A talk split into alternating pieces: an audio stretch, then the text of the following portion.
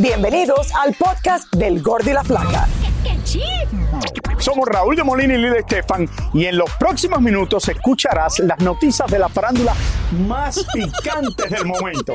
Y bueno, ya va a empezar el podcast del Gordi y la Flaca con las mejores entrevistas a actores, músicos y por supuesto tus celebridades favoritas. Te voy a decir una cosa, me está mandando un tremendo chisme aquí. Ok, ya ustedes saben lo que tienen que hacer. ¿Qué conductora empieza el show sin que le digan con quién va a conducir?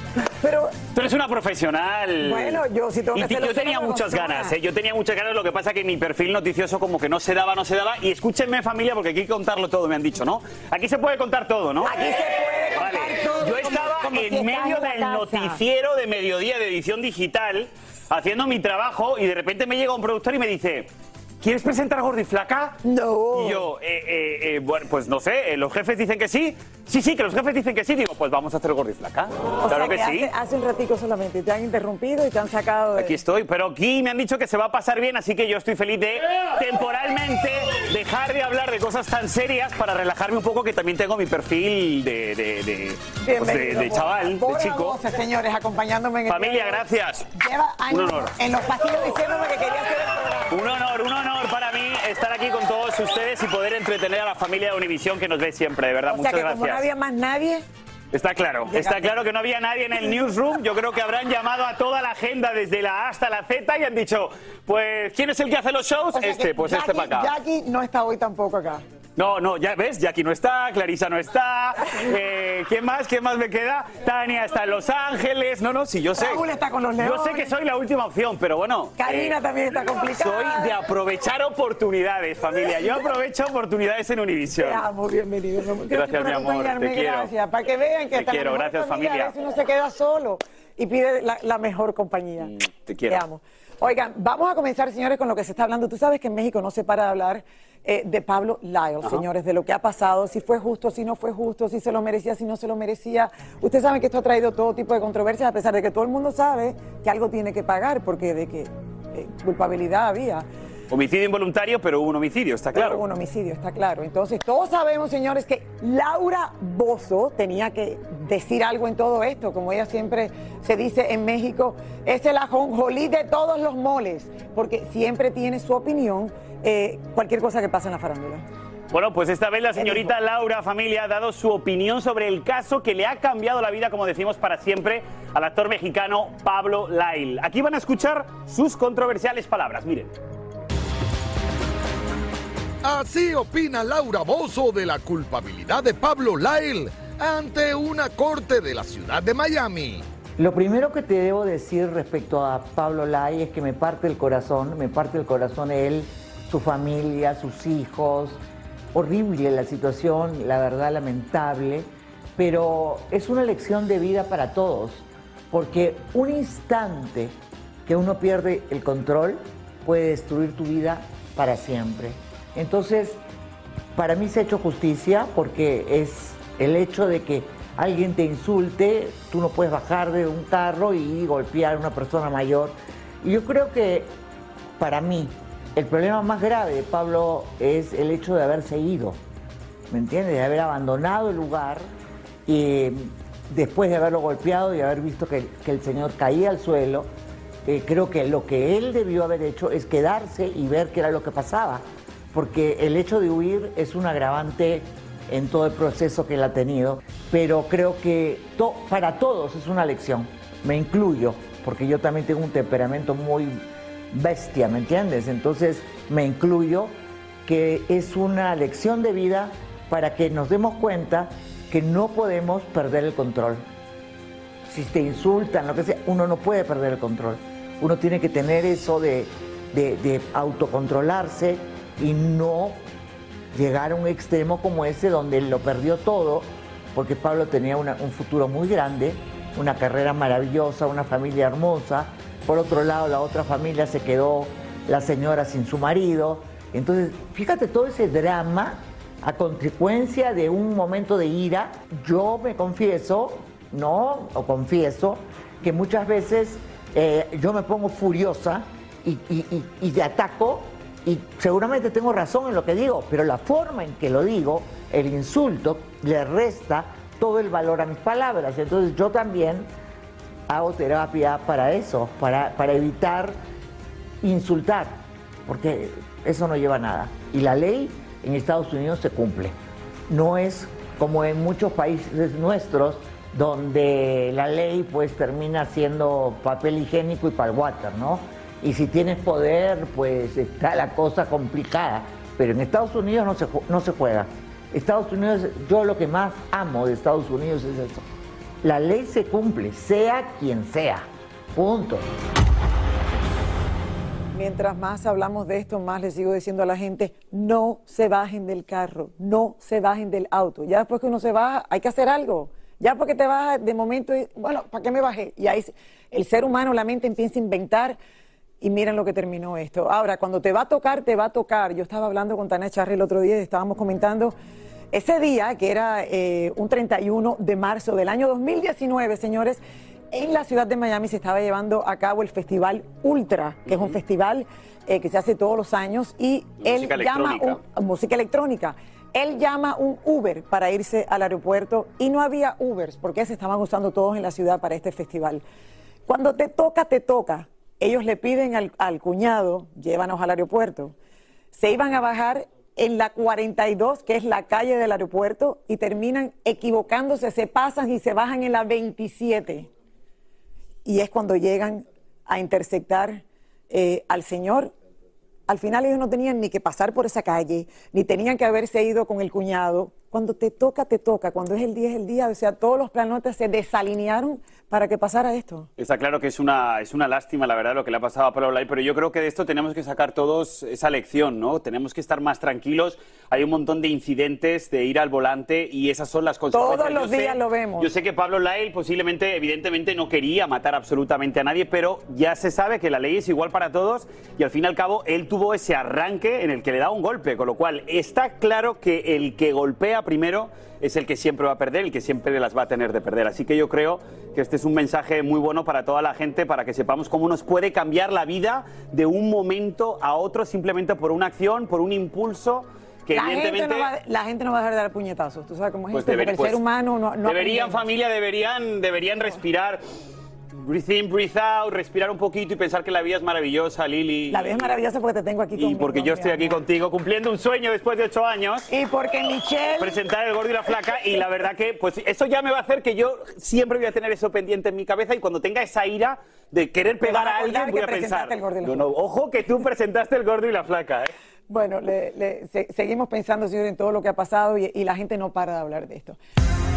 Y ahora regresamos con el show que más sabe de farándula, el podcast del Gol de la Plata. Tampoco paran de hablar de que Michelle Renault, señores, no solo es la protagonista de la telenovela La Herencia, pero también es una de las caras jóvenes más importantes de la televisión en México. Así es, pero lo que más hay que admirarle es que ella siempre logra lo que se propone. Precisamente Elizabeth Curiel nos va a hablar sobre los amores de Michelle Renault. Mira. Protagonistas de la herencia están de romance, como mismo pasa en la telenovela. Michelle Renault y Matías Novoa se conocieron el pasado año filmando una película y después coincidieron nuevamente en la herencia. Pero en un principio ambos tenían parejas. Ella romanceaba un poco a escondidas con el también actor Osvaldo Benavides y él estaba legalmente casado con la actriz Isabela Castillo. Comenzaron las grabaciones, la llamita del amor comenzó a crecer entre Michelle y Matías y ambos decidieron romper con sus respectivas parejas y gritar a los cuatro vientos que se aman y que quisieran tener un hijo juntos. Esta quizá fue una de las razones por las que Michelle y Danilo Carrera rompieron esa linda relación que ambos mostraban en las redes sociales. Antes de Danilo, Michelle estuvo casada con Josué Alvarado, padre de su hijo Marcelo, y aunque no es confirmado que Danilo tuvo algo que ver en ese rompimiento, lo cierto es que en sus inicios bastante ocultaron su romance y hasta el galán decidió poner tierra de por medio y se fue varios meses a su natal Ecuador, según él porque quería incursionar en su carrera como futbolista. Regresó, comenzó abiertamente su relación con Michelle y duraron un buen tiempo.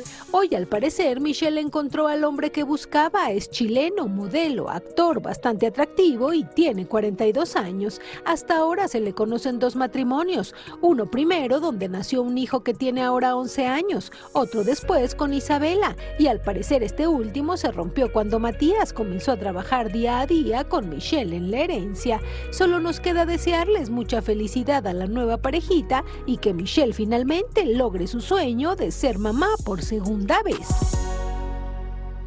O sea que ahí se conocieron, me imagino, haciendo la novela y en... Sí, es Dicen que, grabaron una película antes y que ahí fue realmente cuando se conocieron y después casualmente a los dos le ofrecieron la herencia y fue entonces cuando volvieron a verse y ahí parece que surgió la chispa. A mí lo que me parece muy curioso es que lo hayan hecho a golpe de exclusiva. Ha sido bastante sorpresivo, ¿no? Una- la- no sé si viste la, la Bueno, portada de porque la la revista Hola en México. Porque la gente seguro que los veían besándose juntos y pensaban, oh, están trabajando.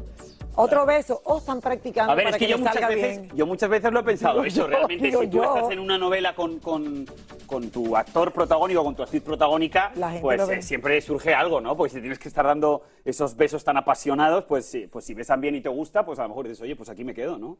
Bueno, no sé. Y sirve bien también de promoción no para sé, la tiene para que la gustarte novela. de verdad, porque solo porque des un beso. Es que el roce hace el cariño, Lili. Ah, bueno. El roce hace el cariño. Tú quédate conmigo trabajando muchos más años. Ya verás cómo me vas a querer mucho más. Ah, bueno, a lo mejor, Claro. a lo mejor algo Mira sale gordo, ahí. gordo le quieres mucho, ¿no? Sí, sí, pero no lo he besado.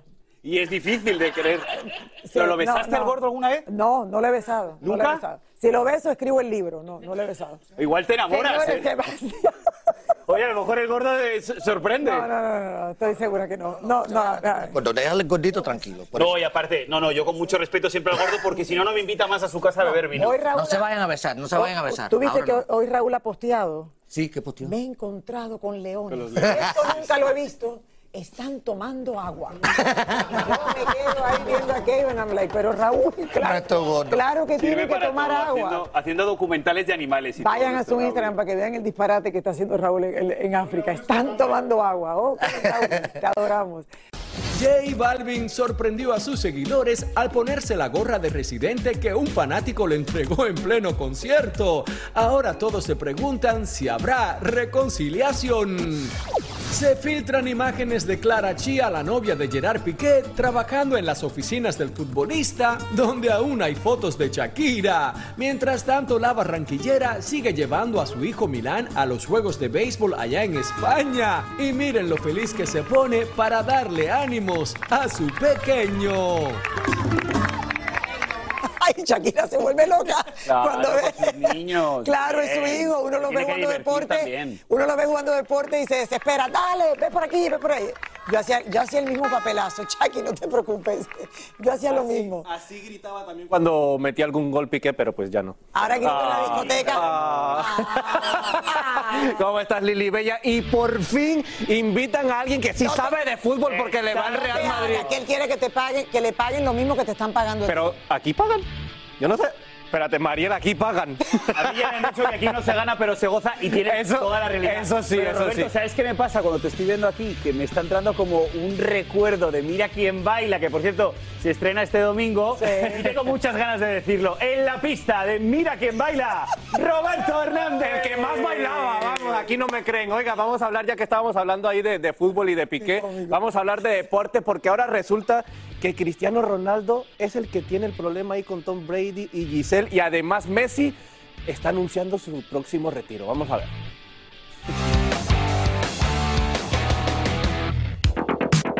Ahora le están echando la culpa a Cristiano Ronaldo de que le puso la cabeza mal a Tom Brady. La última vez que se vieron en Inglaterra y el norteamericano le dijo que se retiraba. Dicen las malas lenguas que Ronaldo fue el que le dijo que si estaba loco. Y cuando Brady regresó a Estados Unidos le dijo a su mujer, ¿sabes qué? Regreso al deporte y de retiro nada de nada. Por cierto, en una reciente entrevista Messi volvió a dejar caer la bomba de que su retiro de la selección de Argentina ya está muy próximo. Seguimos con el fútbol y miren ustedes esta broma porque ya son más de 400 mil personas que han firmado una petición para que saquen del campo de fútbol al jugador noruego Erling Haaland porque no pueden creer que las hazañas del hombre sean propias de un ser humano y creen que puede ser un robot. Imagínense que la cantidad de goles que el joven ha hecho hasta ahora no lo hicieron ni Messi ni Ronaldo cuando tenían su edad.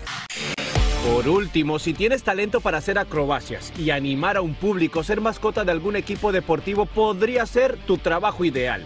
Imagínense que la mascota del equipo de los Nuggets Denver gana nada más y nada menos que 600 mil dólares anuales por animar al público en los eventos. O sea, gana más que un bombero, un policía, un maestro o cualquier productor del gordo y la flaca. ¿Qué creen?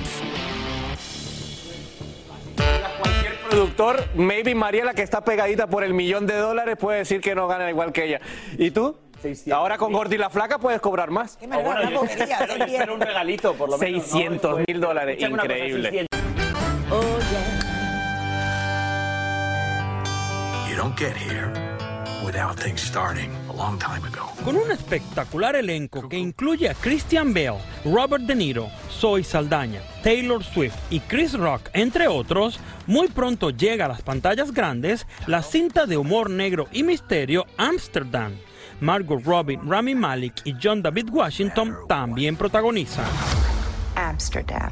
Margot, por favor, dime cómo te sientes de trabajar junto a estas dos maravillas de actores. Fue absolutamente lo mejor. Todo el elenco fue increíble, pero los que más me apoyaron fueron estos chicos que están aquí sentados, porque el director nos exigía muchísimo y yo estaba aterrada de tener que cantar o hablar en otro idioma, y ellos me apoyaron enormemente. El sentimiento es mutuo. Son dos personas con las que puedes contar en cualquier momento. Había mucha camaradería en este film.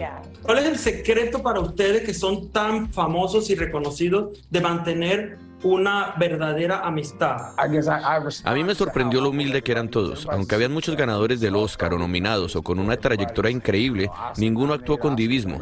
Y eso para mí es muy valioso a la hora de conservar una amistad, porque cuando tú sientes eso en cualquier aspecto de tu vida, es más fácil mantener una amistad o una relación verdadera. No tienes que fingirlo, es algo natural.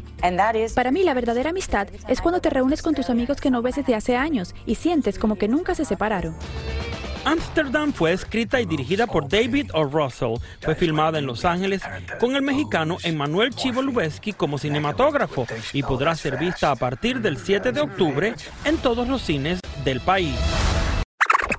Muchísimas gracias por escuchar el podcast del Gordo y la Flaca. Are you crazy? Con los chismes y noticias del espectáculo más importantes del día. Escucha el podcast del Gordo y la Flaca primero en Euforia App y luego en todas las plataformas de podcast. Se lo pierdan.